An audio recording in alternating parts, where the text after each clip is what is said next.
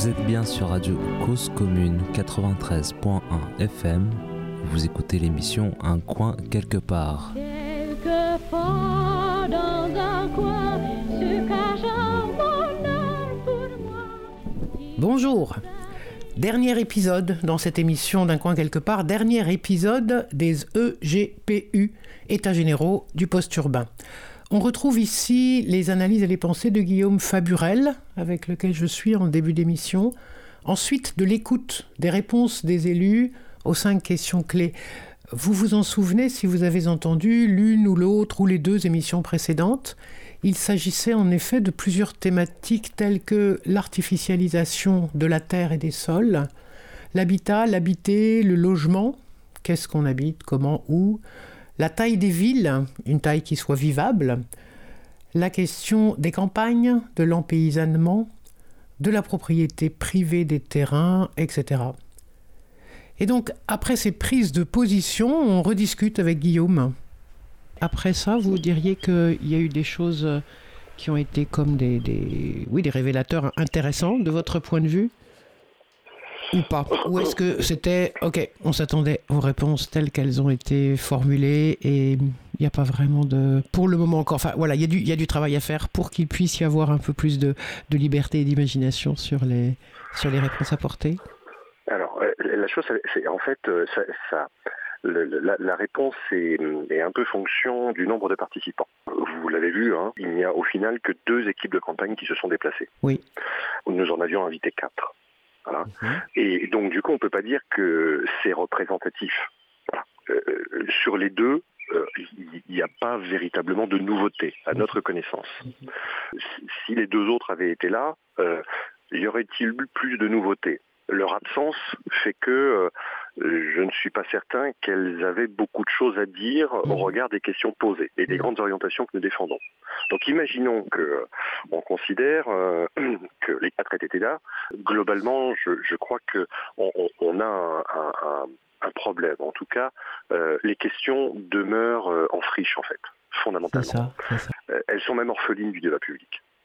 Et d'ailleurs, j'en veux pour Ouais. preuve, hein, je ne veux pas faire de, de- du commentaire politique sur du commentaire politique, mais les résultats électoraux euh, de la présidentielle tendent à montrer, alors c'est discuté, chacun regarde un peu, un peu sous la lumière du lampadaire ou la virgule statistique peut-être, mais euh, qu'il y a quand même une répartition spatiale du vote, ou en Oui. tout cas une géographie du vote. Il y a une géographie. Et cette géographie tend à montrer qu'effectivement, là en l'occurrence, le bloc populaire, la gauche populaire, euh, s'est vu très bien représenté dans les grandes villes. Ouais. Euh, la gauche écologiste, lors des élections municipales, a gagné les grandes villes. Oui. Bon. Là, il nous semble qu'il y a un impensé un peu généralisé euh, qui est de, de, de ne pas sombrer dans cette opposition qui me semble nauséabonde, hein, ou en tout cas euh, dangereuse, euh, de séparatisme entre ville et campagne. Voilà. Mm. Euh, entre une gauche qui serait très très bien représentée dans les grandes villes et euh, une droite identitaire, une extrême droite, qui revendique des ruralités, mais selon des cultures d'appartenance, voilà, selon comment dire un passéisme ou une forme de conservatisme. Euh, là, il me semble, parce que faut être clair, les, les quatre équipes de campagne que nous avions invitées étaient des équipes de campagne de gauche. Mhm. Euh, deux n'ont pas été là, deux autres se sont gentiment déplacés, se sont prêtés au jeu, je tiens à le souligner, Mm. passant trois heures durant avec nous à répondre aux questions et à dialoguer. Il n'y a pas véritablement, de mon point de vue, d'énormes nouveautés, mais parce que en fait, euh, le débat est encore clivé par ces découpages-là. Voilà.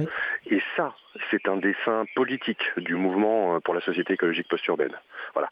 C'est Ouais. euh, de, de, de ne pas rééditer sans fin, parce que c'est dramatique pour l'écologie et pour nos vies, de ne pas rééditer sans fin ce découpage spatial entre une gauche progressiste qui serait urbaine et une droite Ouais. très identitaire et un peu réactionnaire qui serait dans les terroirs. Bah, je suis Voilà. vraiment contente que vous abordiez ça comme ça parce que pour moi c'était une question que je savais pas trop comment la traiter parce que c'est j'ai Ouais. effectivement comme tout le monde vu, vu ça sur les sur les cartes. Euh, Mais du coup on en fait quoi de ça? C'est-à-dire que là ok vous dites euh, ça serait nauséabond de dont acte. Ouais. Euh, Pour autant donc il y a des choses qui sont qui ont l'air d'être factuelles avec avec des votes en tout cas ou en tout cas des gens qui se déplacent pour. Ça veut pas dire que bon. Du coup qu'est-ce qu'on fait de ça pour pour amener de la réflexion et amener effectivement une, autorisation à, penser et repenser euh, l'urbain et, et, et définir ce que ça serait qu'une écologie post-urbaine. Du coup, c'est comment on le fait? Ben, c'est là où on doit, euh, moi pour moi, euh, euh, c'est très intuitif. hein. Moi, j'ai pas de réponse définitive, euh, comme toujours d'ailleurs. Et si j'en avais une, bien, je la garderais pour moi. Voilà. Ça n'a aucun intérêt pour personne, euh, en général. Non, c'est moi, à mon avis, c'est du ressort des écologies en tension aujourd'hui. Voilà. C'est-à-dire ce que nous mettons et, et la manière dont nous nous projetons euh, dans euh, ce que serait un avenir désirable et souhaitable, voilà, pour pour habiter la terre en fait. Voilà, c'est un mot un peu grandiloquent, mais je pense que ça Mhm. quand même ça renvoie ça renvoie à cette chose-là. Et force est de constater que euh, les, les- les- les- les cultures politiques, Oui. euh, les traditions, les idéologies ont des écologies qui sont radicalement différentes les unes des autres. Oui. Euh, et, et le problème, c'est qu'elles se regardent en miroir, c'est-à-dire qu'elles croient, euh, prises isolément, avoir la solution. Je fais court, euh, le bloc populaire, il est pour continuer, mais de manière sociale et écologique dorénavant, à construire dans les villes. Oui. Voilà. Euh, le, le bloc élitaire, qui est de droite, soyons clairs, il est euh, dans une, une forme de pamoison, de fascination pour la réponse euh, techno-scientifique Oui. voilà, et managériale, entrepreneuriale. Mhm. Euh, et, et là, il faut être clair, il est à la fois dans des villes bien dotées, assez aisées, et dans des mondes ruraux de l'entrepreneuriat agricole. Mhm, mhm. Et le bloc identitaire, il est plutôt dans les ruralités. Il, il appelle à la démétropolisation. Oui. hein, euh, mais au nom euh, d'un passéisme consenti hein, et d'un conservatisme de bonne loi. Bon, Oui. euh, c'est-à-dire les terroirs et, et finalement leur fonction millénaire. Voilà, les racines. Bon, ça Mhm. c'est nauséabond, soyons clairs.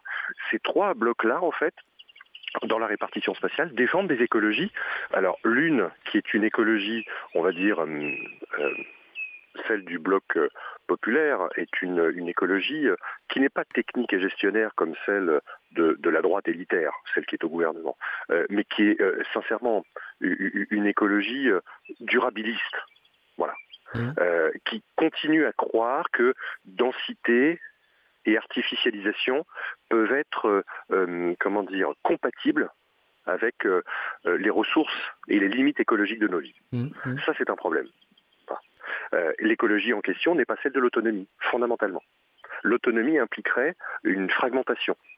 Euh, du coup, euh, comment fait-on, puisque c'était ces pensées-là que nous souhaitions inviter pour interpellation, comment fait-on pour avancer tous ensemble vers d'autres écologies que celle soit d'un durabilisme, soit d'un Mhm. solutionnisme technique, soit d'un repli quasi identitaire dans, euh, dans, des, dans des adages Ouais. euh. Là, je parle de la droite euh, réactionnaire et identitaire, qui seraient des adages que la Terre ne mentirait pas. Voilà.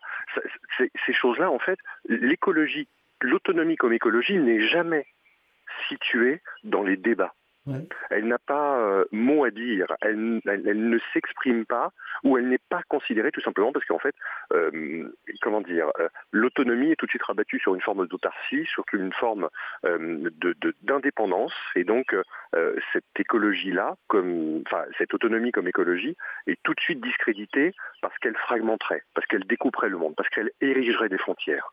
Donc elle ne permettrait Mm. plus de bâtir les communs Mm. et de se, de, de- de se constituer encore dans une forme d'universalité. Voilà. Mm. Et ça, c'est problématique. C'est problématique de considérer l'autonomie sous cet angle-là. Et je crois qu'en fait, le découpage politique, il renvoie à trois types d'écologie qui, à aucun moment, euh, finalement, euh, ne, ne se saisissent euh, de l'autonomie comme manière d'être au monde de façon collective, dans un respect du vivant et éloigné, euh, ou en tout cas conscient que l'artificialité, que la construction, que la densité, que le béton ne sont pas bons ou bonnes conseillères pour l'environnement. Mhm. Je suis peut-être parti un peu Euh, loin. non, non, non, non, non, c'est très bien, c'est très bien. Euh, je- en vous écoutant, je me pose la question est-ce que du coup, on peut continuer à utiliser malgré tout les termes qui donc euh, sont désormais euh, soit galvaudés, soit repris par le capitalisme ambiant, soit euh, connotés euh, par Ouais. effectivement des, des, euh, des, des sujets ou des façons de voir Est-ce qu'il y aurait pas, est-ce qu'il faut pas, non, il faut garder les mêmes mots, il faut garder le mot écologie. Euh, même si effectivement à l'origine je comprends pourquoi il a été choisi et, je, vois, je vois bien son sens mais ce qu'il en est devenu maintenant? Est-ce que est-ce qu'on va on va se promener partout sur dans les territoires et on arrive à, à, ce que les gens puissent entendre une même chose positive derrière ce terme-là? Ou Enfin voilà, est-ce que est-ce qu'il faut garder ça quand on réfléchit? Est-ce qu'il faut garder les mêmes euh, priori, les mots euh, sont les choses, euh, comme disait. comme disait l'autre. Hein. C'est d'une fertilité conceptuelle assez extraordinaire, mais le, le mm moi, là, pour le coup, euh, à, avoir, euh, pas la totalité, mais quand même une diversité de groupes sociaux, euh, le terme est disqualifié à certains endroits et à d'autres endroits, il embraye. voilà. Il est un facteur de réalisation. Bon, quasiment autoréalisateur, mais néanmoins, il a une, une, puissance de transformation. Donc, je suis pas certain que ça soit le bon levier que de substituer. Bon.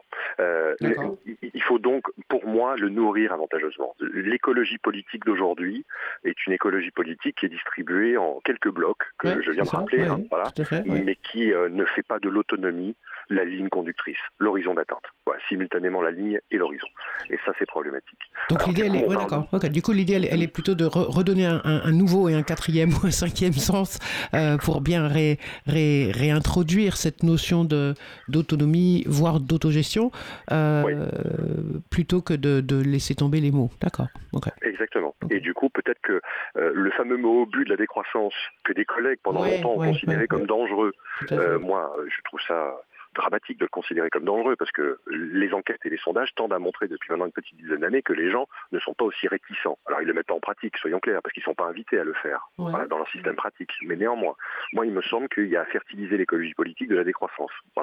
Euh, la question du réempaysanement dont je parlais tout à l'heure, la question du réensauvagement, voilà c'est des termes comme ça. Alors c'est des termes un peu pompeux, ça fait quatre syllabes, c'est compliqué à comprendre, donc il faut prendre le temps de discuter, d'échanger, euh, voilà, de compliquer un peu les mots. Mais ce sont plutôt des mots à projeter sur l'écologie plutôt qu'à se délester du terme même d'écologie.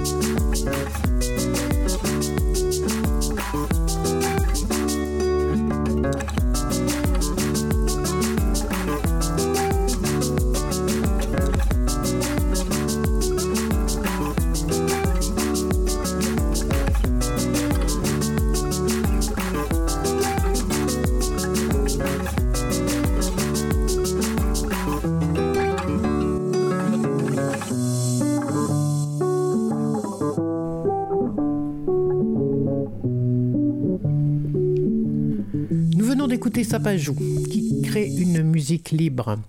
Nous allons maintenant entendre la fin des débats, des interventions de certaines personnes présentes sur la sobriété dans les villes, sur la santé et l'environnement, sur l'habitat léger, d'irréversible et d'autres sujets.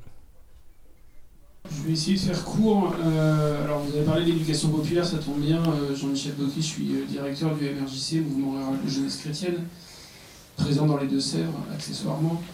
Euh, préciser quand même que le MRJC, pour ceux qui ne le savent pas, c'est une association de jeunes de 13 à 30 ans élus sur des mandats courts de 3 ans non renouvelables. Je précise ça parce que ça donne une idée de la démocratie. Peut-être un, élément, euh, euh, on relira, je ne vais pas me pesantir là-dessus, mais l'énergie a fait une tribune qui disait euh, dans cette campagne électorale sur la ruralité, ceux qui en parlent le plus et ceux qui ne la vivent pas. Ce qui veut dire que nous avons un regard sur ce qui est dit de la ruralité qui montre que la ruralité elle est pensée par les villes et par les métropoles. On a donc une ruralité qui est vue et regardée exclusivement par les métropoles, qui fait qu'on cherche à appliquer en ruralité les outils qui ont marché au développement des métropoles. C'est un peu exagéré. Cette, idée-là, je, je l'ai dit, alors je, vois bien que ça fait réagir, mais euh, euh, je l'ai dit du point de vue des jeunes du mouvement qui se réunissent tous les ans et qui disent un certain nombre de choses sur, sur cette question-là. Euh, il y a un travail absolument phénoménal à, à faire d'un point de vue je vais le dire comme ça, c'est pas comme ça que le dirait exactement tout le monde, mais d'un point de vue éducatif. Aujourd'hui, l'ensemble des décideurs publics passent par les métropoles, par une pensée métropolitaine et construite de manière métropolitaine, notamment par des instituts de formation qui s'appellent Sciences Po et une partie des universités. Il est impossible aujourd'hui de monter, de rentrer dans les partis politiques si on n'est pas passé par ces écoles-là. Et les gens qui viennent nous parler de ruralité, et on a entendu l'ensemble des partis politiques, euh, nous parlent du point de vue de la métropole. Euh, il y a quand même quelque chose là qu'il va falloir repenser et restructurer pour que les jeunes ruraux puissent développer une ruralité à partir des lieux où ils habitent, où ils ont vécu et grandi. Si faire de la ruralité c'est de la sous-métropolisation, c'est absolument insupportable. Les, espèces de campus numériques qui sont de la sous-université, ça n'est pas possible. Rentrer dans des, endroits où il faut avoir les codes de l'urbanité, euh, et des métropoles pour pouvoir réussir, c'est insupportable. Et venir par des gens qui sont dans les métropoles expliquer aux ruraux ce qu'ils doivent faire dans leurs territoires ruraux, c'est insupportable. Et ça, c'est les partis politiques. Tous les partis politiques. Et je, terminerai par un point euh, aussi important. 1847, Léon Tolstoï est un pédagogue. Il a 19 ans, avant d'être un grand écrivain. Il est propriétaire de terres agricoles qu'il va vouloir donner aux gens qui sont les ouvriers de ses parents sur ces terres. Quand il va vouloir les donner, les ouvriers vont les refuser, pensant que Tolstoï va les manipuler. Qu'est-ce qu'il va faire? Il va créer une école pour leur apprendre la liberté et l'égalité. Aujourd'hui, l'école n'apprend ni la démocratie, ni l'égalité, ni, ni la liberté. On construit des modèles qui sont des modèles d'écrasement des personnes, qui fait qu'on est dans l'incapacité de renouveler les générations. Alors, le discours sur les associations, qui ont des présidents qui ne trouvent pas de successeurs. Moi, j'ai des jeunes dans le mouvement qui sont prêts à prendre les suites. Il y a une partie des gens qui ne veulent pas que les, les jeunes prennent la suite.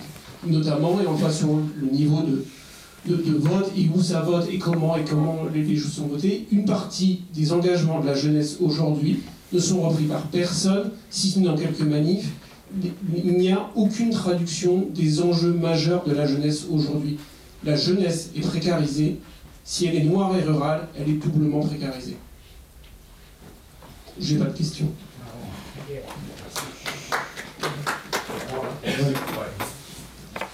Oui, alors c'est euh, d'abord une information et une bonne question. L'information, c'est, euh, je représente ici euh, un journal local qui s'appelle Le Chiffon, qui est le journal de Paname et sa banlieue, et qui se veut donc un journal qui soit critique sur les évolutions euh, actuellement au niveau du Grand Paris et en gros de la région parisienne. Euh, un journal qui est réalisé par une équipe de jeunes journalistes et de moins jeunes. Voilà, donc euh, on est au numéro 4 et on a là fait, j'en ai quelques-uns à votre disposition si vous voulez.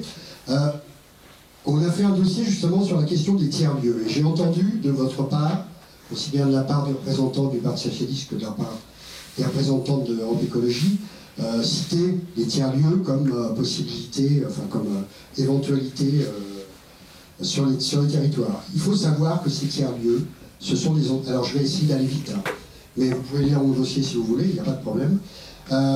Il faut savoir que ces tiers-lieux sont avant tout des entreprises commerciales qui ont pour but, en fait, de récupérer absolument euh, tout ce qui peut être euh, euh, envie culturelle, envie écologiste, envie tout ce qu'on voudra, et qui sont des entreprises à but lucratif, Pas tous. euh, qui, voilà, ont... Oui, alors, c'est un peu exagéré. Pas tous, pas tous. Pas tous, mais la grande majorité. Simplement, C'est exagéré, c'est oui. une information, informez-vous et faites attention à ce qu'on vient vous proposer.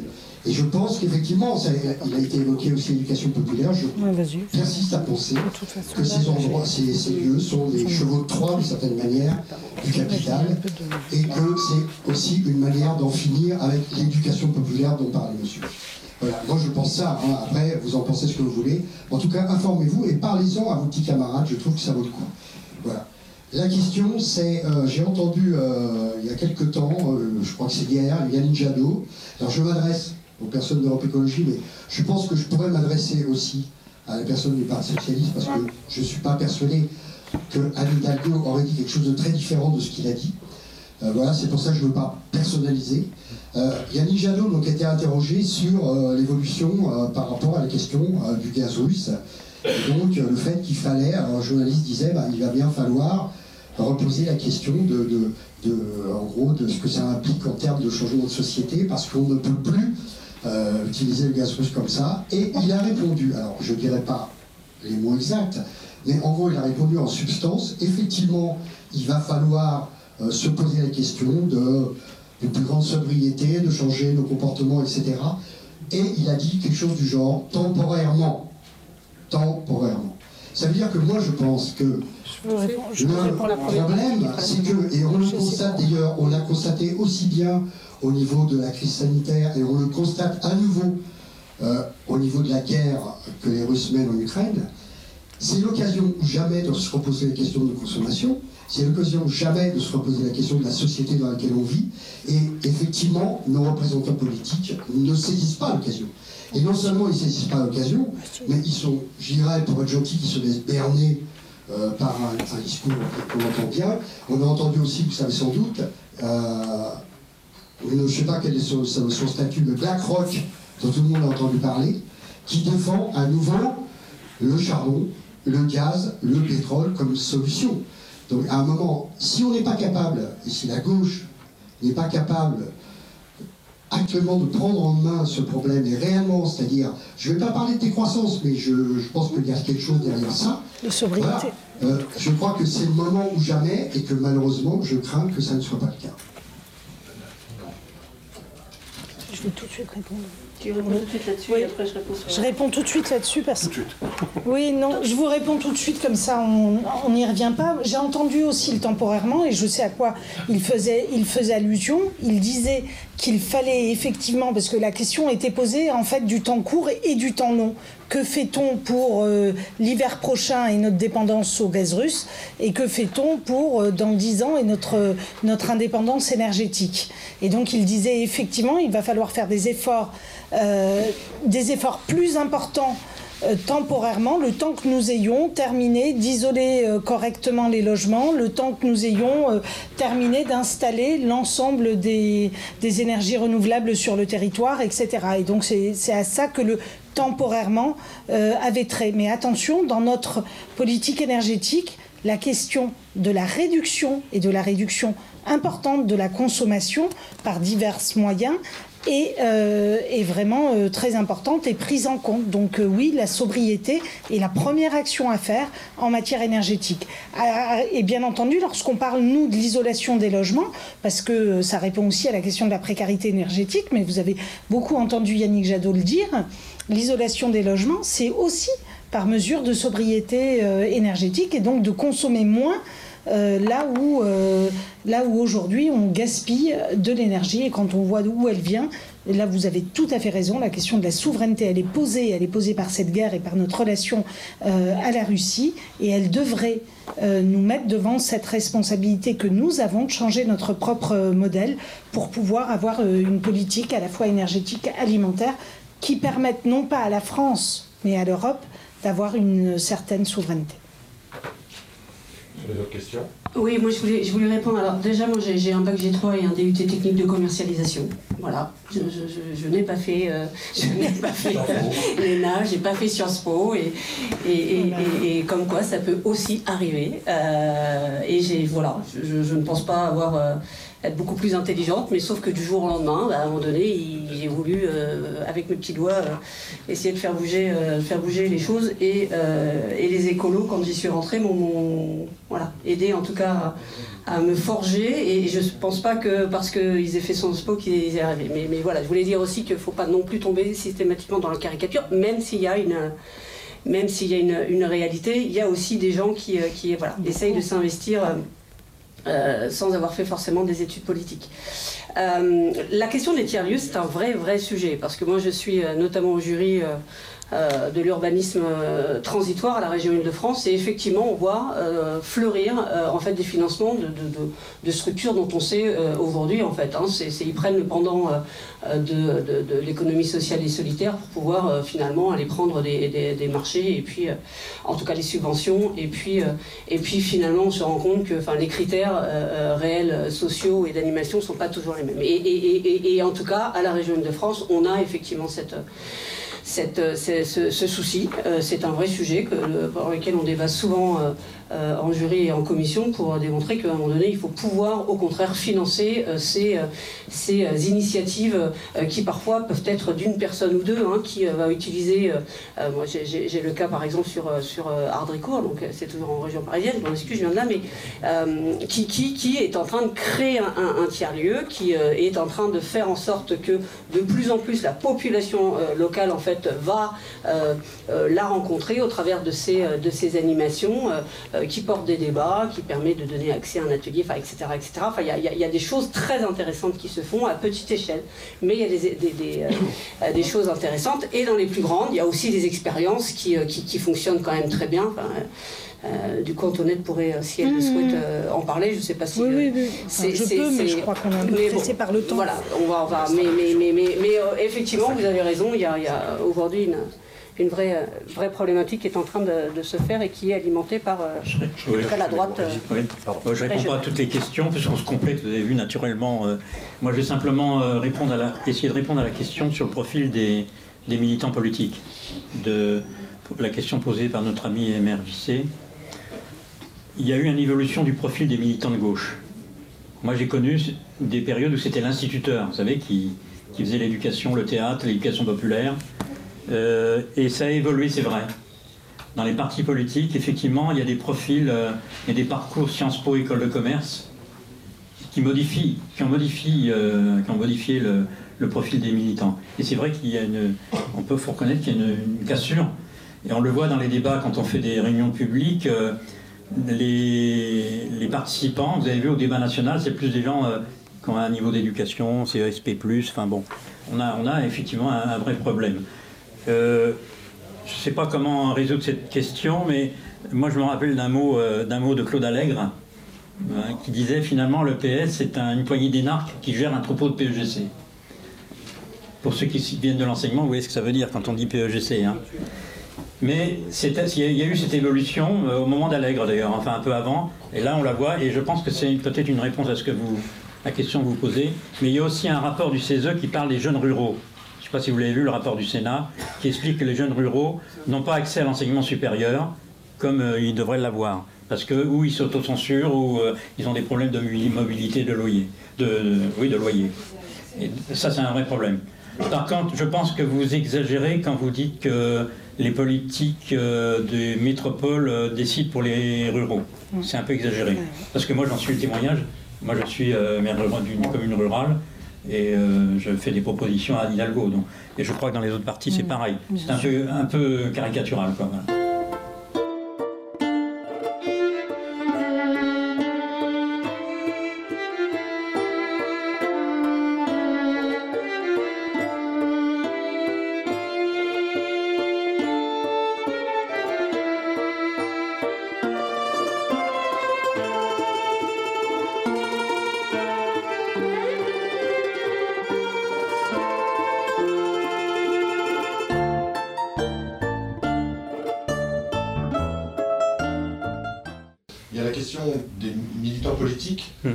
Formation intellectuelle, etc. Euh, Maintenant, moi je reprends juste la casquette universitaire.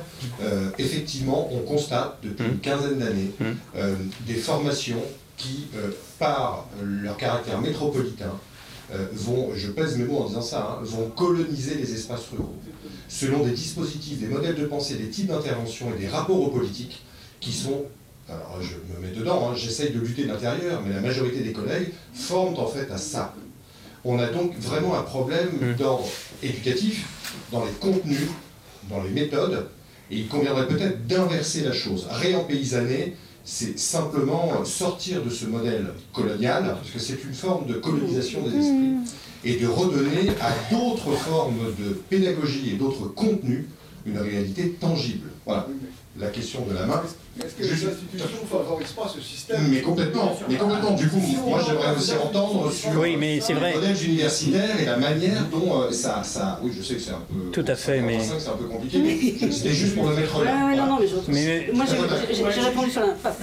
effectivement, le- le- les militants politiques sont issus de ça, hein, et c'est exactement de ce dont ça je parle, c'est une colonisation de la pensée rurale par les, par les métropoles, et c'est comme ça que c'est construit, dans les universités, dans les écoles. Dans les écoles du travail social, c'est exactement pareil, moi je suis issu d'une école de travail social.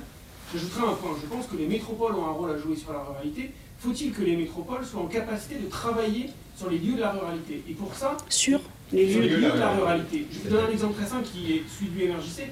Il y avait un outil qui existait dans les ducs qui s'appelait les colonies de vacances. Les colonies de vacances, c'était coloniser les jeunes de la ville avec des bonnes valeurs de la campagne et les ramener à la ville. C'était ça l'origine. Gardons juste cette idée-là, un peu merdique, mais gardons-la quand même. Sur la question du bio, aujourd'hui on va acheter dans les cantines de Paris du bio. Où il est fabriqué? Comment il est fabriqué et par qui? Les gamins ne le savent pas. Les colos, elles peuvent permettre de faire ce lien entre l'un, de, de partir, de revenir, de tisser des liens humains et de les construire. Toutes les villes ont vendu leurs colos.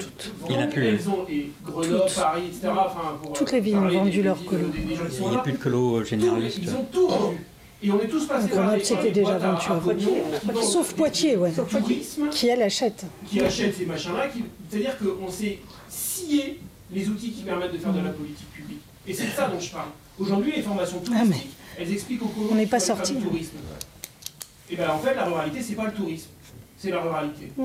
Et là, il faut remettre de la ruralité. Et ça, c'est de l'action politique locale qui ne demande pas une politique d'État, qui demande que les collectivités réinvestissent. Un exemple, le, le- quand, quand euh, euh, Léonore à Poitiers, elle dit qu'elle va supprimer les subventions à l'aéroclub, c'est pour réouvrir une colonie de vacances. Oui. C'est la seule qui le dit. Tout à La fait. ville de Paris a des bâtiments qu'elle brade. Tout à fait. Moi, je veux bien vous dire un mot là-dessus. Et ça, ça a été dit et répété. Enfin voilà, c'est juste pour représenter. Et la colonisation des formations, c'est fondamental. Bah alors je, je découvre. hein. Moi, je veux, ouais. Moi, je veux bien dire un mot. Après, ouais. Ah oui, pardon. Une fraction de seconde. Tu changes de sujet. mais deux minutes. Non, mais vous avez tout à fait raison quand vous dites qu'on se sépare progressivement de tout ce qui, per- de tout ce qui nous permet de faire de la politique. Et je tiens à le dire, c'est très très important. Si toutes les collectivités prenaient soin de garder ne serait-ce que le bâti dont elles disposent, qui, qui est un élément essentiel pour à l'avenir pouvoir continuer à faire de la, à faire de la politique, d'avoir les moyens d'accueillir, d'avoir les moyens d'héberger ici une association, euh, là euh, un équipement, etc. Eh bien effectivement, euh, on serait bien mieux loti. On a une tendance, alors nous on s'y oppose systématiquement en tant qu'écologiste très très souvent, en tout cas, je sais pas, vous me trouverez sans doute euh, l'élément qui infirme la règle, mais euh, en tout cas, très souvent, en- à Paris en tout cas, on s'y opposé euh, massivement quand il y a eu tous les réinventés Paris et les ventes de, euh, j'allais dire, des biens propres de la ville, et y compris pour les centres, euh, les centres de vacances, qui est euh, là un sujet, euh, un sujet particulier où on ne devrait pas on devrait pouvoir continuer à les faire sous cette forme-là ou sous une autre. Moi, j'ai été euh, longtemps animatrice, organisatrice de centres de vacances, etc. Donc, c'est un milieu que je connais, euh, que je connais assez bien. Euh, il se trouve aussi qu'il y a une forme, entre guillemets, de désaffection, ce type de vacances au profit. Ben oui. Si. En ré- bon, ben non. Il y a moins de demandes, oui. Si, il y a, Il y a moins de il y a demandes. moins de demandes. Oui, oui, oui. Très très cher. Ça- un- Il y a moins de demandes pour le tourisme, pour ce tou- tourisme de Voilà. On fait que les colos, ça coûte une blinde. Enfin, Non, après. Non, en tout cas, il y a une demande moindre si, j'en- si, euh, si j'écoute les, les structures, euh, enfin les grandes structures qui organisent des centres de vacances, mais qui sont issues hein, du, monde, euh, du monde associatif et coopératif. hein, je ne parle pas des structures privées, bien entendu. Mais moi, je suis très attachée au centre de vacances, donc euh, j'irai dans, j'irai dans votre sens en disant que effectivement, ça permet de faire cette relation, ça peut permettre de faire cette relation j'allais dire entre les villes et euh, des campagnes. Moi, j'avais lancé, quand, euh, en étant élu à Paris, un, euh, une initiative qui s'appelait Coopération Paris Campagne et qui justement visait à dire faisons des coopérations qui aillent dans les deux sens, qui soient à la fois positives pour les villes et à la fois positives pour les campagnes, parce que quoi qu'on en dise, il y a quand même une forme de, j'allais dire, de complémentarité.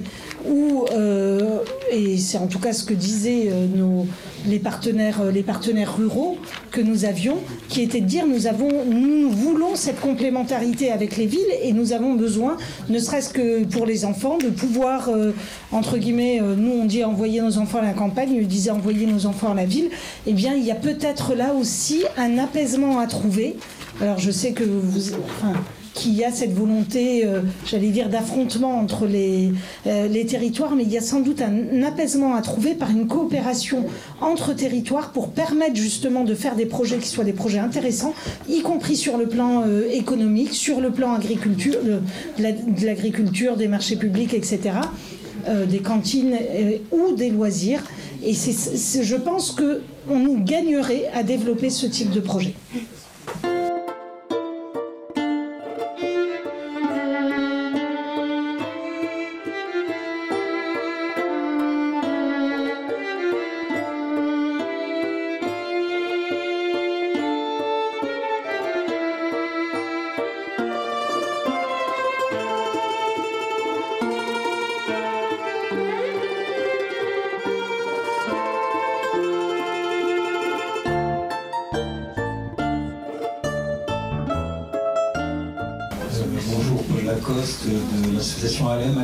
Logement éphémère ou mobile. On fait partie de la fédération DAL, c'est pour ça, euh, vous n'allez pas là, ils sont pas là. Bah, J'ai un petit message, c'est juste que le DAL a fait un campement à Bastille, le préfet tout de suite voulu interdire le campement, il s'est fait retoquer par le tribunal administratif. Il y a une manif qui est prévue euh, samedi, pour ceux qui sont à Paris, rejoignez la manif. Euh, le préfet vient d'interdire la manif, et enfin pour la délocaliser à Tapette.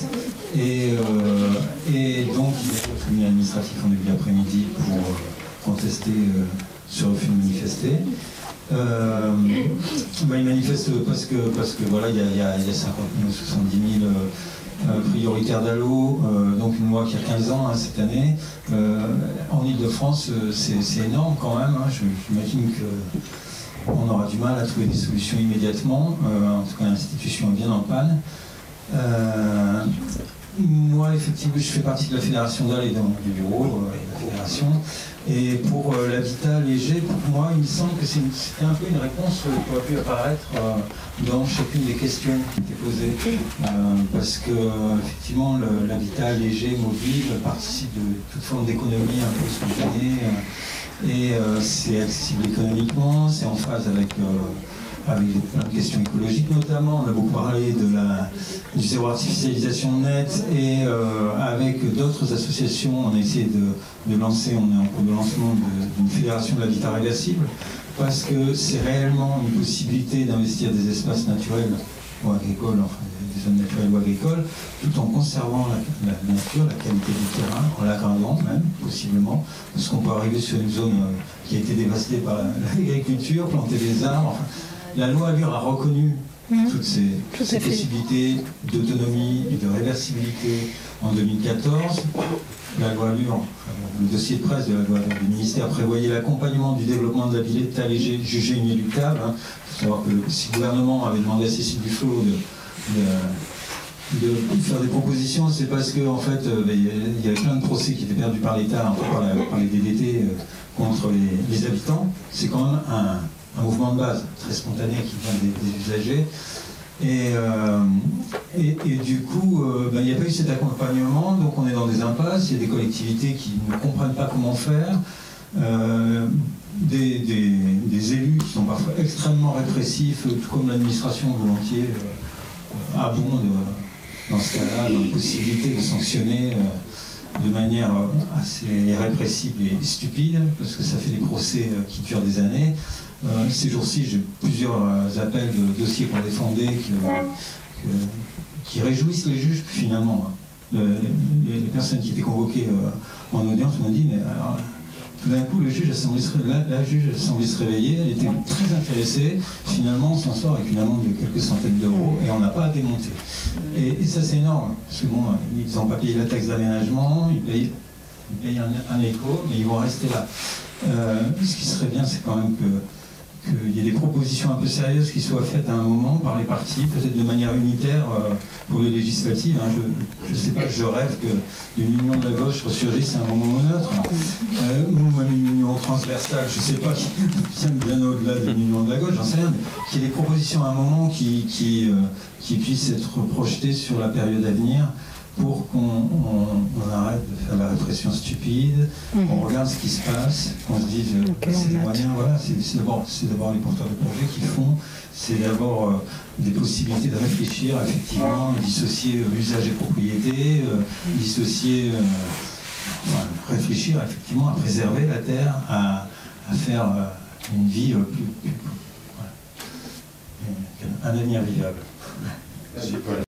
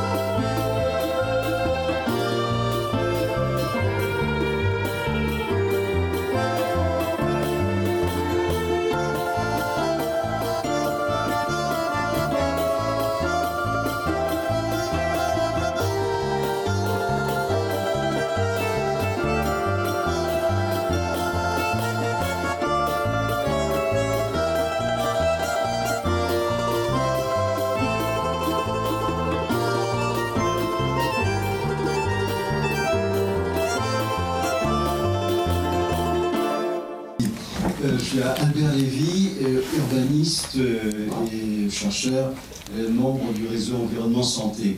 Justement, ma question portera sur les problèmes de santé, qui sont un peu une cache aveugle ici, on n'en parle pas. Le,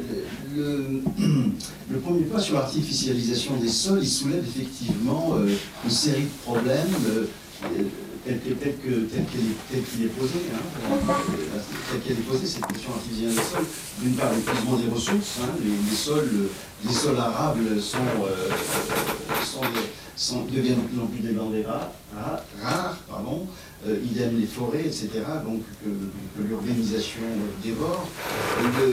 La biodiversité euh, également, son extinction et, les menace qui pèse sur elle, mais, ce, qui pèse aussi sur la, biodiversité, c'est également, pas seulement le- le- l'artificialisation des sols, mais également le- euh, l'agriculture industrielle, hein, l'agriculture intensive. C'est là où ça, fait, davantage de mal. hein. Euh, et, puis, euh, et puis, bien évidemment, le dérèglement climatique. Alors, le dérèglement climatique, c'est surtout la, évidemment l'utilisation des énergies, fossiles et euh, l'artificialisation des sols.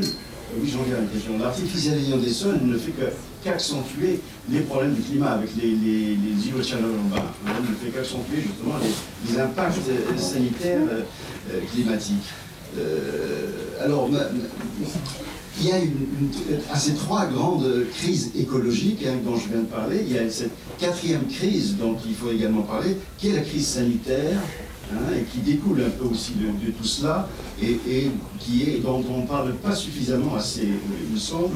Bon, euh, cette crise climatique, bon, c'est d'une part, on le sait, le- l'épidémie, et d'autant plus qu'on est dedans, hein, la, pandémie dont on n'est pas complètement sorti, et, l'épidémie de maladies chroniques euh, dont on est qu'on de plein fouet aussi, hein, puisqu'il y a plus de 21 millions de Français qui souffrent de maladies chroniques, il y a un Français sur cinq qui souffre d'une maladie euh, psychique, hein, donc euh, donc c'est pas rien, et, et l'articula- la comorbidité entre euh, le, Covid, la Covid-19 et ces maladies chroniques a été démontrée, donc euh, bon, donc, on parle même plus de- aujourd'hui de syndémie si on ajoute le problème des inégalités sociales, donc qui, euh, qui, qui montre la gravité de la crise sanitaire. Alors, ma première question que je vous pose, donc, c'est euh, quelle est la réponse J'en ai juste une deuxième très rapide. La- la- la- la- quelle quelle est la réponse de, de- de vos partis à, euh, au problème de, de la santé environnementale hein, La santé environnementale qui, en un mot, que notre, le- notre environnement détermine notre santé. Alors, quelle est, quelle est la politique Il me semble oui. qu'il n'y a pas, il y a pas grand-chose dans les, dans les, euh, dans les Ah, là-dessus, hein, sur la santé environnementale. Et puis l'autre l'autre question pratique, c'est que les, les dernières questions, elles posent fondamentalement le, le réaménagement complet du, du territoire, c'est-à-dire une, réarticulation aussi de tout l'urbain et le rural, comme on vient de- d'en parler aujourd'hui. Donc il ne peut plus continuer à, à subsister tel que qu'il fonctionne aujourd'hui. Donc il y a toute une réarticulation, toute une, une- interrogation à avoir aujourd'hui, des articulations de la ville et de la campagne, entre la production urbaine, la production rurale, etc. Bon. Et, euh, et donc là, euh, est-ce que, euh, que- quelle, quelle réponse vous avez, vous, par rapport à cela? Je veux dire, est-ce que vous ne pensez pas qu'il faut un, véritable Big Bang, hein, je dirais, territorial, pour y arriver et un Big Bang institutionnel aussi, parce que sinon, ce ne sont que des réaménagements en surface.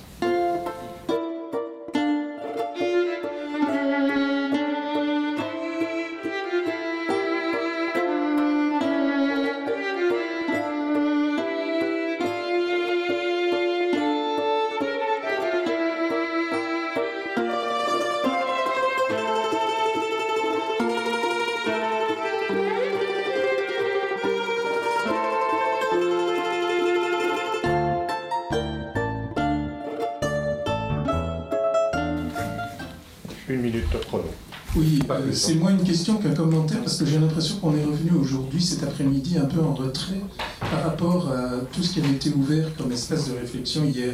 En particulier sur la question de la ruralité, moi je suis engagé de, localement à la défense des traces agricoles euh, et, l'accès au bio et euh, je, vois qu'il y a une conflictualité à l'intérieur de la ruralité. On est reparti à, parler aussi bien, tout à l'heure vous disiez, euh, les urbains qui demandent euh, quand ils arrivent euh, dans le domaine rural et il faut des aménagements. Non, il ne faut pas d'aménagement. Si on quitte la ville et qu'on vient vivre euh, dans les zones rurales, on vit à la rurale et donc on abandonne la salle de sport et on va on va courir à pied dans les chemins de randonnée. Et on ne demande pas que le chemin de randonnée il soit propre et euh, nettoyé parce que le tracteur il est passé et qu'il y a des ornières et que c'est plus difficile pour passer avec son VTT ou je sais pas quoi, d'une part. Et de l'autre côté, ce qui me décevait un peu dans ce que tu disais, le représentant de l'MRJC, c'est que la ruralité, moi, je la vois de manière très conflictuelle. Enfin, il ne faut pas rêver. Euh, Il y a des gros propriétaires qui chassent tout le monde, qui exploitent des jeunes de la ruralité en leur demandant de même, en, leur interdisant même d'avoir accès à la convention collective, en les rémunérant pas comme il faut. Il y a des grands propriétaires euh, qui euh, n'hésitent pas à tirer euh, sur un inspecteur du travail qui vient vérifier. Euh, il y a des grands exploitants qui euh, disent je, chasse- je chasserai au fusil, je l'ai entendu, j'étais en face. Euh, celui qui vient ex- examiner les effluents de ma ferme, euh, c'est une ferme de 400 vaches, hein, donc euh, c'est pas, je parle pas de petits exploitants. Donc il me semble qu'il y a, on ne peut pas aborder la ruralité sans tenir compte des lobbies et de la, conflictu- de la conflictualité interne, hein, sous peine de repartir dans le monde des bisounours et, et- de la nature euh, belle et, et bonne et généreuse par définition.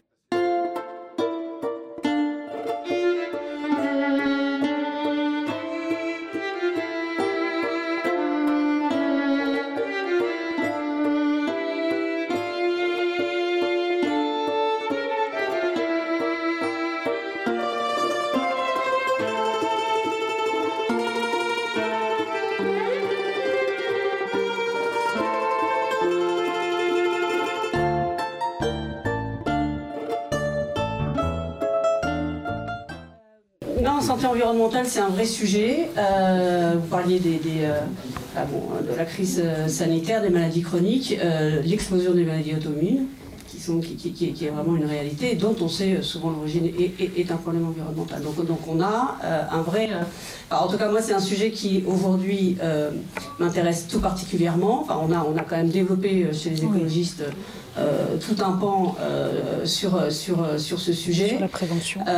alors, sur, sur la prévention, mais c'est vrai que, alors, moi qui suis plutôt sur les questions de- de- de- d'aménagement, on était hier euh, à côté de l'incinérateur d'Ivry et, auquel on voit, euh, alors que les associations n'arrivent absolument pas à obtenir les, données euh, brutes, on leur donne des, données euh, analysées, mais des données brutes, et qu'à côté, on est encore en train de vouloir construire des tours euh, à proximité, il y a une école, enfin, on, arrive vraiment sur des sujets euh, très, euh, compliqués. Et je suis en train justement avec, euh, avec, euh, avec les associations euh, qui sont très concernées sur ces sujets, enfin, on a L3C, la, la cimenterie, Calcia, etc., de, voir comment on peut intégrer ça dans le schéma euh, du SDRIFE. Alors je sors un petit peu de, euh, du, na- du national et de, et de, et de la politique, mais enfin ceci dit, c'est- c'est justement au travers de ces expériences euh, locales, terrain, qu'on arrive à faire remonter ensuite euh, les, euh, les informations. Mais c'est- effectivement un vrai sujet. Et comment on arrive à, à intégrer ça dans... Alors, moi, c'est- je- je- du coup, je vous propose pas un Big Bang,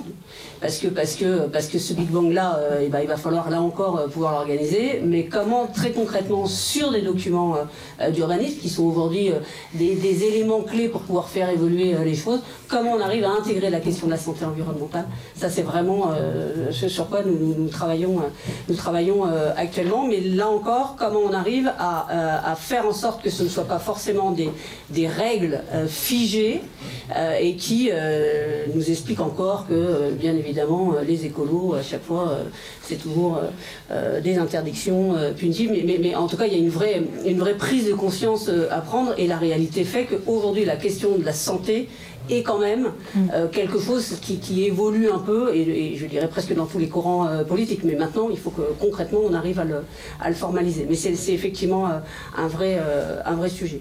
Je partage, moi, sur, sur l'habitat. sur l'habitat léger, on a, on a vraiment des choses. Moi, je reste sur la santé. Je pense peut-être qu'il faut faire un Big Bang, mais surtout euh, qu'il y a aujourd'hui un rapport de force avec les médecins libéraux. Euh, aujourd'hui, vous savez qu'il y a la liberté d'installation, contre laquelle euh, on ne peut pas aller. hein. Il y a un rapport de force en faveur de- des médecins qui fait qu'il y a des déserts médicaux très graves aujourd'hui. Si je voulais répondre, en réponse à votre question, la priorité aujourd'hui, au moment où je vous parle, c'est le- la désertification médicale. Mais dans toutes les communes rurales. Mais même en ville d'ailleurs. Ça, même en ville. Oui, oui, même- même- Euh, même mais pareil. euh, donc, euh, moi j'avais proposé que, comme d'autres candidats d'ailleurs, que les- la liberté d'installation pourrait euh, s'appliquer qu'après un certain nombre d'années en zone rurale ou en zone sous-dotée. D'autres candidats proposent même 10 ans. Finalement, Anne Hidalgo propose, comme euh, Emmanuel Macron d'ailleurs, enfin, Emmanuel Macron l'a repris, il a peut-être fait un copier-coller, mais euh, elle propose qu'une année professionnelle euh, que, les étudiants en médecine consacrent une année professionnelle dans une zone sous-dotée avec un médecin tuteur, enfin je ne sais pas comment on pourrait l'appeler. Voilà, c'est une, réponse, une réponse immédiate. J'ai discuté avec un médecin hier. Il me disait, mais finalement, c'est ce numerus clausus qui nous pose problème, qui nous a posé problème, puisqu'il a été limité selon l'idée que si on, on laissait passer plus de médecins, ça aggravait les- le déficit de la sécurité sociale. Donc c'était ça initialement l'idée principale, paraît-il. Mais aujourd'hui, vraiment, je peux vous dire, je peux vous dire que des personnes qui veulent un, un rendez-vous avec un ophtalmo, un cardiologue, c'est deux à trois mois. hein. Euh, Chez moi, c'est ça. hein. Ici aussi, bah oui, c'est Paris aussi. Donc là, donc il y a- il y, a vraiment, il y a vraiment une urgence. Système de soins, moi je Oui, parle pas de santé environnementale, c'est pas la même chose. Non mais j'ai parlé de mon sujet, euh, bon, mais je, je suis d'accord avec ce qui a été dit. hein, donc, santé euh, c'est. Ouais, ouais. C'est les pesticides. Mais vous êtes d'accord avec moi sur le- C'est l'alimentation, Ouais. c'est la construction, c'est les matériaux de Hmm. construction. C'est les particules fines, C'est la pollution de l'air. de l'air, Hmm, c'est la pollution de l'eau, euh, par l'agriculture.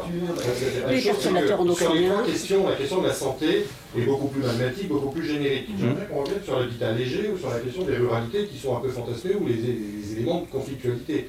Décroître l'urbain, on est sur des politiques de ménagement, on est sur des rapports à l'espace, aux formes d'habiter. La la santé environnementale joue un rôle tout à fait déterminant. Et néanmoins, elle nous tire vers euh, les systèmes de soins, vers la diversité des environnements, euh, aérolaires ou autres. Euh, essayons de revenir quand même à des éléments propres euh, aux questions d'aménagement. C'est ça que je voulais. euh, Oui et non, je, enfin, je m'excuse parce que la question de la santé environnementale, pardon, je, je vais prendre l'exemple des pesticides, euh, où on a vu qu'il y a eu une très forte mobilisation pour dire on ne veut pas de pesticides à moins de 100 mètres, 500 mètres, 350 mètres des habitations. Moi, excusez-moi, mais euh, c'est bien en zone rurale en fait où les gens se sont, se sont aussi mobilisés.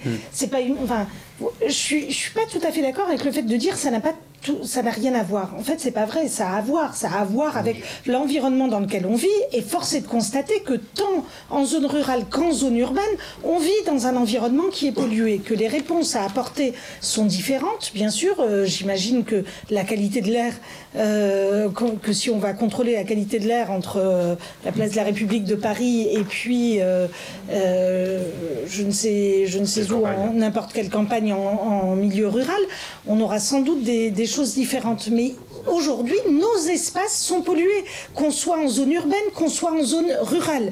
Les, les problématiques de santé, de désertification médicale, elles existent, qu'on soit en zone urbaine ou qu'on soit en zone, urba- euh, en zone rurale. En réalité, on vit mal. Non, non, mais je, je pense que, puisqu'on arrive euh, à la fin de notre, euh, de notre échange, je pense qu'effectivement, il faut qu'on repense la manière dont on, j'allais dire, dont on vit notre monde, parce qu'on ne vit pas bien en zone urbaine, mais on ne vit pas bien non plus en zone, en zone rurale pour plein de raisons. Et que donc, euh, euh, ce, type d'échange et en fait, cette réflexion que vous posez, qui est euh, décroître l'urbain, à mon avis, elle est pertinente et elle s'impose aujourd'hui. Mais il s'agit aussi de réfléchir, vous l'avez évoqué, de réfléchir à la question qui est comment, comment permettons aujourd'hui de bien vivre euh, partout en France, que ce soit en zone urbaine, que ce soit en zone rurale. Je sais que c'est pas tout à fait la même chose. Mais si, parce que mais ça implique. Ça implique Mais ça implique- ça implique un Big Bang et ça implique de mettre la question de, de l'environnement, de la lutte contre les pollutions au centre, au centre de ce sujet. Il n'est pas question de pollution. Si vous supprimez les, les- les pesticides. Mais nous, on propose de les supprimer. Non, mais attendez, laissez-moi finir. Si on supprime les pesticides, le paysan, il faut, il- tout seul, il ne peut pas. Donc, c'est avec 2, millions, enfin 2% de paysans et sans pesticides, on pas ne peut pas nourrir la France. Il faut. re- C'est pour ça qu'il faut vider les villes. Si vous êtes en ville, C'est ça, ce système qu'on a. Les pesticides. l'énergie fossile. Si on change ça, il faut quitter la ville pour les faire paysans. Sinon, on serait tous produits. Sans ce système-là, agro-industriel, à base de pesticides et de mécanisation, on serait tous planteurs de patates. C'est ce que j'ai essayé de vous expliquer tout à l'heure. C'est l'énergie qui nous a remplacés dans les campagnes. C'est pour ça qu'on est tous urbains. En 50, il y avait 30% de paysans, 30% d'ouvriers, 30% de tertiaires. 2% et demi de paysans, 20% d'ouvriers et 75% de tertiaires. On est, une, société de nababs. Les machines travaillent pour nous. Merci Frédéric, c'est.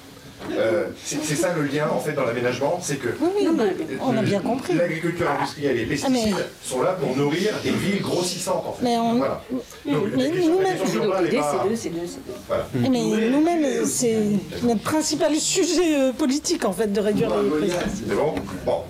Oui, bah, vous nous avez relancé sur le- les conflits euh, ruraux, mais dans la peine, ça va. Sauf si elle insiste. Sauf si là-dessus insiste. On, on va devoir, euh, je vous laisse euh, éventuellement interagir bilatéralement. S'arrêter là. Grand merci à vous. Merci à vous. Merci à vous.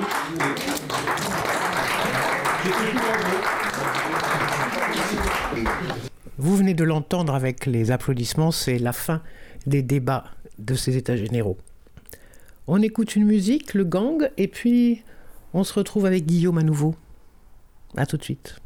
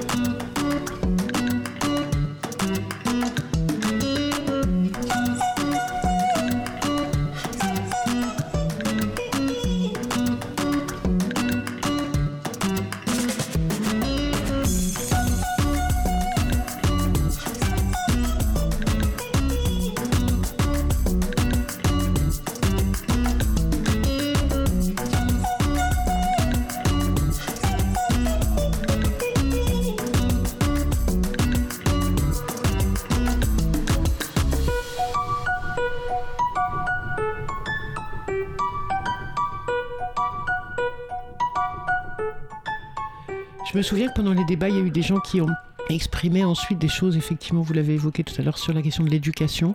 Il y a vraiment, pour le coup, euh, de mon point de vue, quelque chose à faire de ce côté-là, c'est-à-dire qu'il y a quelque chose à organiser, sans doute, et, à pousser les, les enseignants, où qu'ils soient d'ailleurs, que ce soit dans les collèges, lycées, et après, évidemment, dans les universités, mais il y a des choses à faire là-dessus, sur cette réflexion-là. Ça, c'est un travail qui est, super intéressant, qui a été commencé un peu dans, dans certains endroits, j'ai bien vu, hein. des choses à Lyon, des choses à Clermont-Ferrand. Oui, tout à fait. Mais la chose, c'est après, comment dire, euh, dans, dans, le mouvement pour la société écologique post-urbaine, euh, dès le départ, euh, il a été convenu, alors on va certainement en rediscuter, parce que c'est un mouvement qui est vivant et que tout n'est pas gravé dans le marbre, voilà, signé de son sang. On ne plus à l'époque de l'Empire.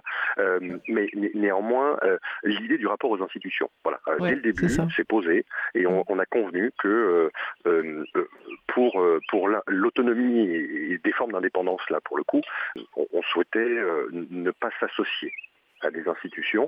Ça va certainement être reconsidéré, cette chose-là. En tout cas, euh, voilà, euh, la question a été reposée, donc on va s'en saisir collectivement. Et parmi ces institutions, effectivement, euh, aujourd'hui, celle qui est certainement la plus, enfin, une des plus importantes pour nous, c'est celle de l'éducation, fondamentalement. Donc, euh, euh, oui, il y a des initiatives, des initiatives qui sont prises euh, à Lyon, à Clermont-Ferrand, à Toulouse. euh, voilà.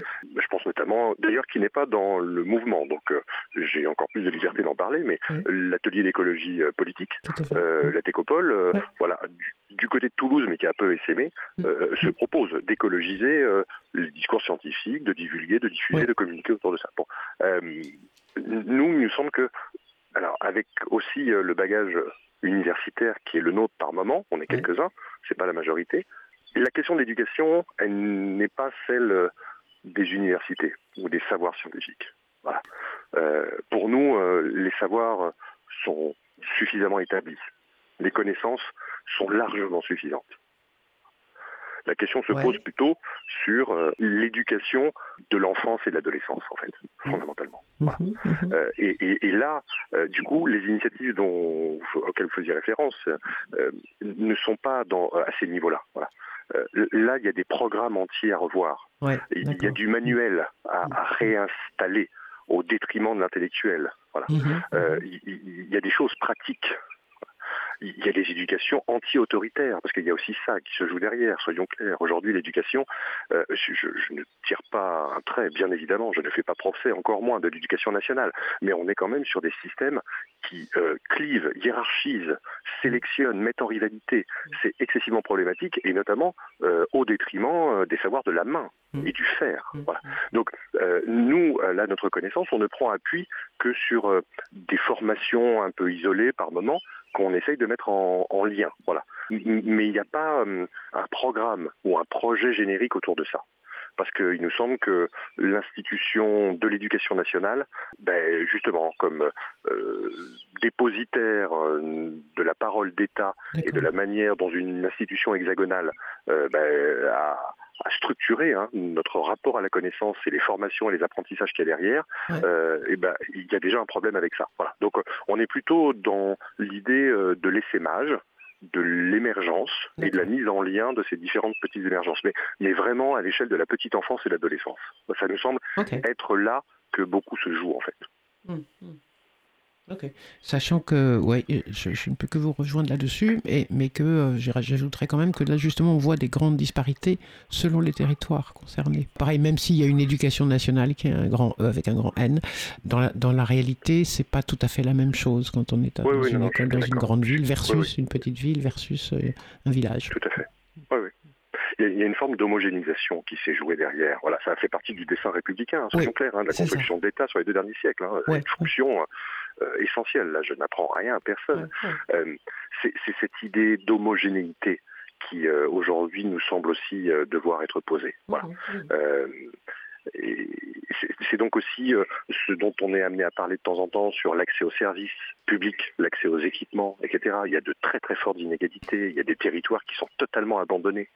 Euh, mais c'est le choix qu'on a fait au début de ne pas se lier à des institutions, c'est aussi pour réfléchir à des ressources qui seraient endogènes, voilà, et qui permettraient éventuellement de ne plus simplement quémander, mais de faire directement. Voilà.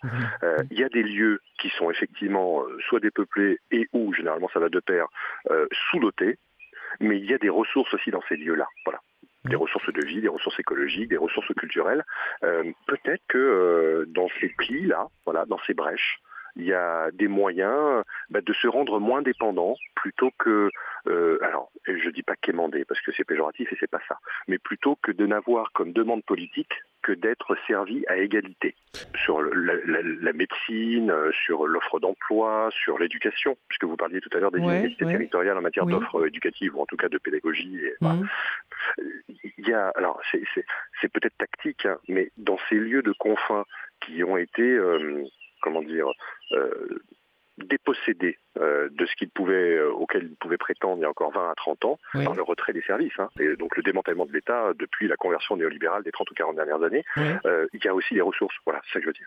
Alors, il y a Et- aussi des et- ressources, mais même on pourrait imaginer qu'au contraire, et il y a quelque part un, un tant mieux s'il n'y a pas eu de, de dotations qui ont euh, poussé à ce que ça ne soit plus une zone blanche, mais que voilà, il y ait partout le- la 5G, n'est-ce pas, qui débarque ou des choses comme ça. Ouais, Euh, ouais. c'est- Tant mieux. On peut, on a, Ça veut dire qu'il y a des territoires dans lesquels effectivement il faut aller chercher qu'est-ce qu'il y a là euh, pour qu'ils ne se vivent pas que comme des territoires abandonnés ou, ou que sais-je, mais peut-être qu'au contraire il y a une plus grande liberté qui va, ce qui va s'offrir sur des espaces comme cela. Exactement. Exactement. Oui, oui, c'est exactement ça. Et du coup, euh, pour terminer peut-être euh, là-dessus, mais euh, est-ce que donc vous, ça fait un moment que vous travaillez ces questions-là, vous êtes géographe de formation, donc vous avez euh, petit à petit, vous faites un chemin, on voit dans les écrits ou les choses qu'on voit de vous euh, ici ou là. Est-ce que vous ne pensez pas que tout ceci, enfin, est-ce qu'il a fallu qu'on attende une pandémie pour que de plus en plus de gens se posent des questions sur ces thématiques?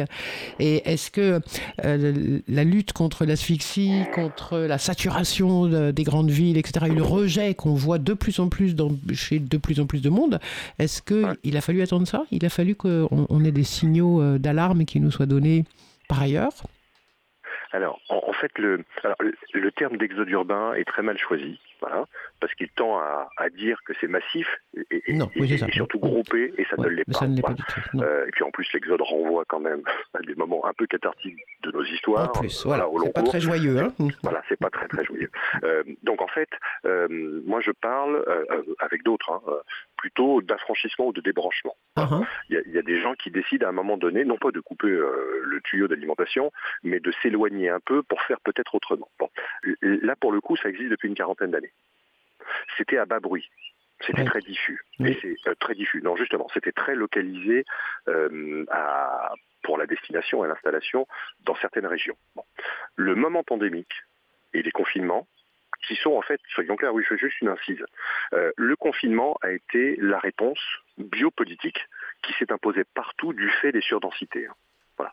Euh, donc là, il y a bien, on, retombe sur nos pieds. hein. Les concentrations ou les hyperconcentrations urbaines euh, imposent leur propre réponse politique, mais du fait même de la matérialité, hein, du nombre et de la masse des corps réunis, et donc euh, des agglomérations telles qu'elles se sont constituées. Je referme la parenthèse. Pandémie, confinement ont été en fait une catharsis, voilà, un accélérateur du désir. Mais c'était déjà largement préexistant. Voilà. Et, et- et- et partout, euh, partout sur la planète, en tout cas dans tous les pays euh, dits euh, développés, avec ces guillemets, en tout cas des mondes occidentaux. Donc oui, néanmoins, la pandémie a, a joué un comment dire a, a joué un rôle de révélateur. Voilà. Ça a indéniablement mis sur la table la question de la vivabilité et du désamour croissant pour les grandes densités. Pour les grandes densités. Après, la question, c'est de savoir qui ça concerne. C'est les mieux dotés, soyons clairs. Donc, on ne va pas abandonner euh, personne à l'enfer du béton. Donc, on ne peut pas laisser juste ceux qui en auraient les moyens de partir, voilà, Euh, parce que d'autres n'ont pas cette possibilité-là. Donc, pourquoi on, refuserait à d'autres euh, d'avoir aussi, non pas un petit coin de nature, mais un autre environnement de vie, un autre cadre de vie? Donc euh, euh, oui, le moment a joué un rôle déterminant, euh, ça a agité un peu le landerneau, je vois des petites controverses auxquelles je participe très modestement, hein, euh, euh, naître, mais fondamentalement, ça n'a pas, dans le champ politique, hein, et, et alors je mets aussi dans les autorités de la pensée, c'est-à-dire le monde intellectuel et particulièrement le monde universitaire, la majorité des collègues sont vent debout contre euh, cette idée qu'il pourrait y avoir des départs. Voilà, et les débranchements dont on parle. Donc euh, euh, les forces contraires sont puissantes, hein, soyons clairs. Ça vient des mondes sociaux, ça vient des gens, voilà, euh, qui se posent des questions. Le désamour est de plus en plus attesté par les enquêtes. La pandémie et le confinement ont mis ça peut-être sur l'avant-scène, mais euh, globalement, on n'est nullement assuré que, euh, vu les forces contraires, que cette chose-là euh, puisse, euh, de manière tangible, euh, inverser la tendance. D'où l'idée d'un mouvement autour de la société écologique post-urbaine, voilà, pour essayer de fédérer, enfin pas fédérer, mettre en lien, voilà, créer les collaborations nécessaires et, et faire savoir que euh, il y a des expériences, il y a des créations, il y a des ressources. Euh, qui pourrait justement euh, euh, aider à amplifier. Mais je le redis, hein, dans, beau- on- on- aux États-Unis par exemple, on parle de grande migration 2020. Euh, c'est vraiment par centaines de milliers, hein, soyons clairs.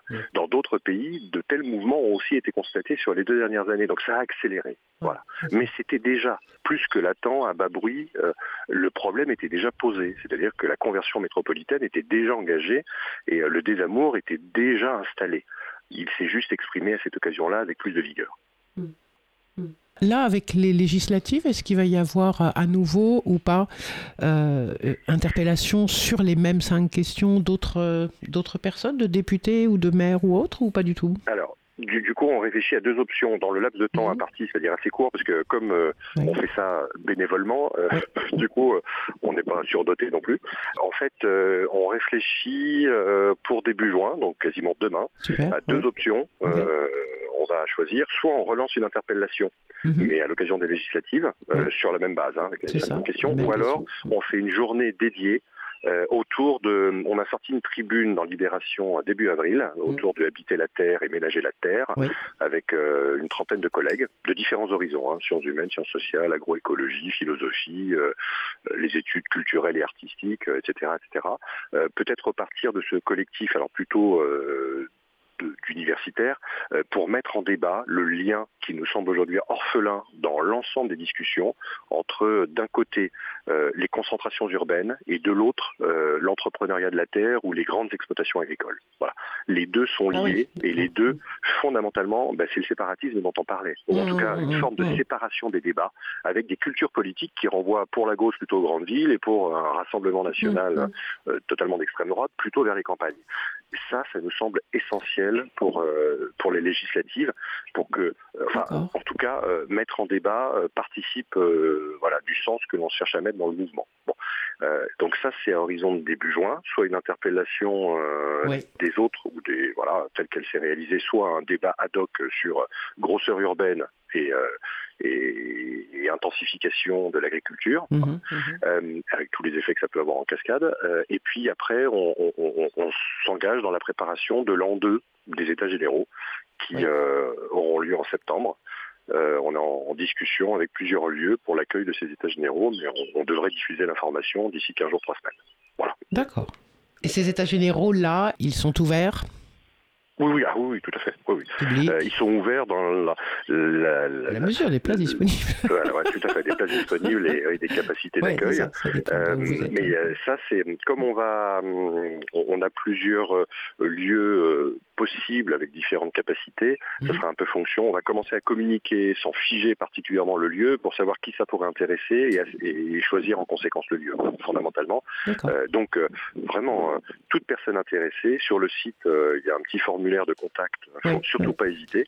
Euh, nous, on a euh, voilà, des, des informations régulières et puis euh, voilà, ça permet aussi de rejoindre euh, le, le- le collectif. Et puis euh, c'est pas moi qui m'en occupe, mais il y a d'autres personnes du mouvement qui euh, diffusent aussi sur les sur les réseaux. Mhm. Ben, merci beaucoup, Guillaume. Merci Et à puis vous. on se, on se tient au courant sur, la, sur les suites parce que je pense que moi je vais être intéressé à, à poursuivre les réflexions avec vous là-dessus, à entendre euh, les uns les unes et les autres. Super. Bah, merci à vous. hein. Grand À très merci, à très bientôt. Bonne Bonne journée. journée, au revoir. Au revoir.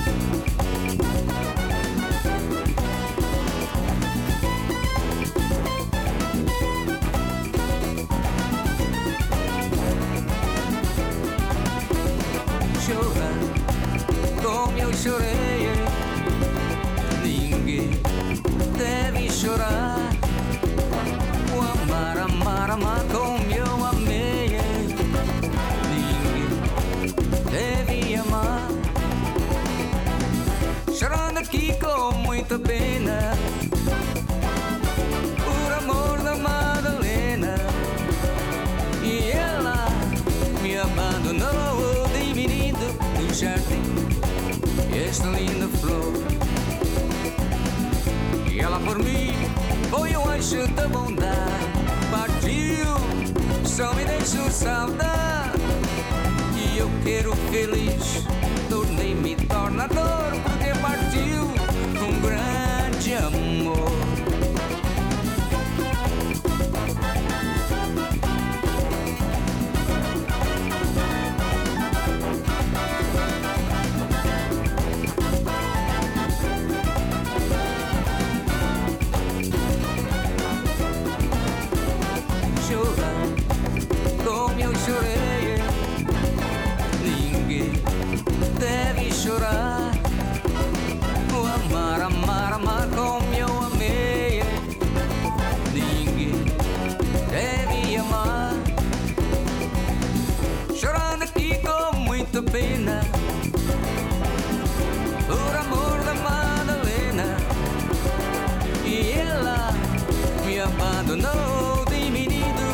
Jardim.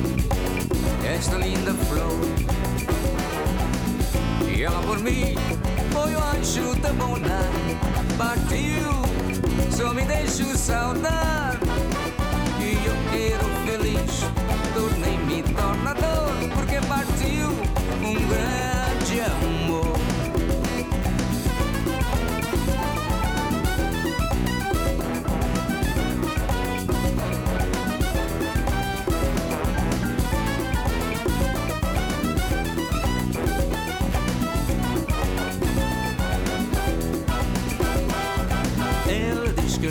Sou brasileiro, que meu canto é estrangeiro, que eu samba canto mal. Diz que sou ingrato nesta terra e não declara guerra à minha terra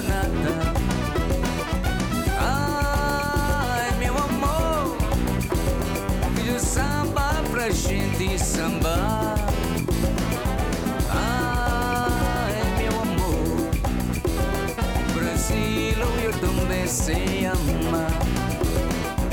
Ela diz que eu não sou brasileiro, que meu canto é estrangeiro, que eu samba canto mal. Diz que sou ingrato nessa terra e já declara guerra à minha terra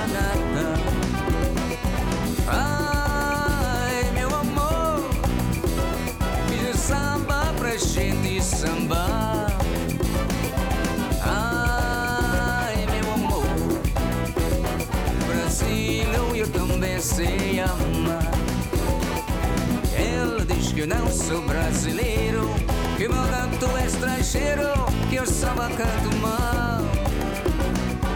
Diz que sou ingrato nessa terra e já declara guerra à minha terra natal.